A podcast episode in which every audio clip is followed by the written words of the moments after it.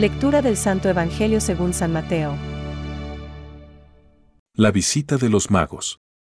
Cuando nació Jesús, en Belén de Judea, bajo el reinado de Herodes, unos magos de Oriente se presentaron en Jerusalén y preguntaron, ¿Dónde está el rey de los judíos que acaba de nacer?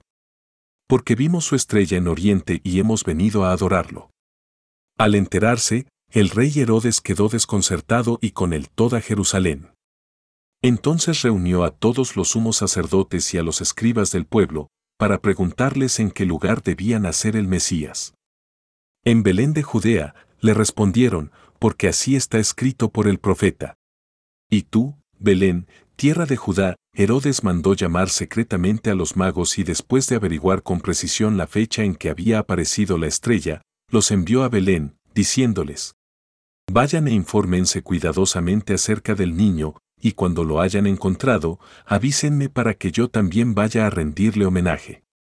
Después de oír al rey, ellos partieron. La estrella que habían visto en Oriente los precedía, hasta que se detuvo en el lugar donde estaba el niño. Cuando vieron la estrella se llenaron de alegría, y al entrar en la casa, encontraron al niño con María, su madre, y postrándose, le rindieron homenaje. Luego, abriendo sus cofres, le ofrecieron dones. Oro, incienso y mirra. Y como recibieron en sueños la advertencia de no regresar al palacio de Herodes, volvieron a su tierra por otro camino. Es palabra de Dios.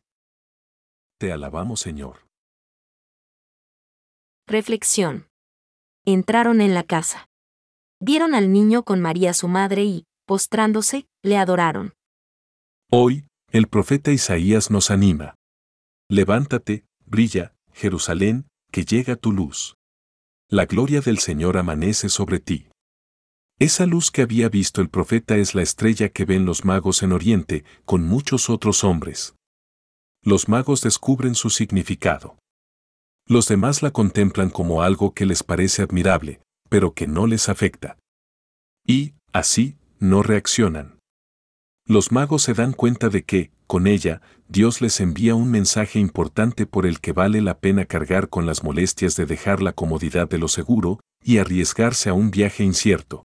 La esperanza de encontrar al rey les lleva a seguir a esa estrella que habían anunciado los profetas y esperado el pueblo de Israel durante siglos. Llegan a Jerusalén, la capital de los judíos. Piensan que allí sabrán indicarles el lugar preciso donde ha nacido su rey. Efectivamente, les dirán. En Belén de Judea, porque así está escrito por medio del profeta. La noticia de la llegada de los magos y su pregunta se propagaría por toda Jerusalén en poco tiempo. Jerusalén era entonces una ciudad pequeña, y la presencia de los magos con su séquito debió ser notada por todos sus habitantes, pues el rey Herodes se sobresaltó y con él toda Jerusalén, nos dice el Evangelio. Jesucristo se cruza en la vida de muchas personas a quienes no interesa. Un pequeño esfuerzo habría cambiado sus vidas, habrían encontrado al Rey del gozo y de la paz. Esto requiere la buena voluntad de buscarle, de movernos, de preguntar sin desanimarnos, como los magos, de salir de nuestra poltronería, de nuestra rutina, de apreciar el inmenso valor de encontrar a Cristo. Si no le encontramos, no hemos encontrado nada en la vida, porque solo Él es el Salvador. Encontrar a Jesús es encontrar el camino que nos lleva a conocer la verdad que nos da la vida. Y, sin Él, nada de nada vale la pena. Pensamientos para el Evangelio de hoy.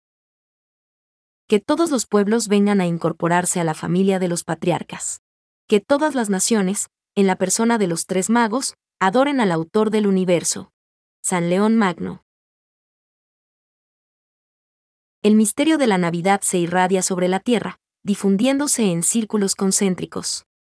La Sagrada Familia de Nazaret, los pastores de Belén y, finalmente, los magos, que constituyen las primicias de los pueblos paganos. Benedicto XVI. La Epifanía es la manifestación de Jesús como Mesías de Israel, Hijo de Dios y Salvador del mundo. Con el bautismo de Jesús en el Jordán y las bodas de Caná, la Epifanía celebra la adoración de Jesús por unos magos venidos de Oriente en estos magos, representantes de religiones paganas de pueblos vecinos. El Evangelio ve las primicias de las naciones que acogen, por la encarnación, la buena nueva de la salvación. Catecismo de la Iglesia Católica, número 528.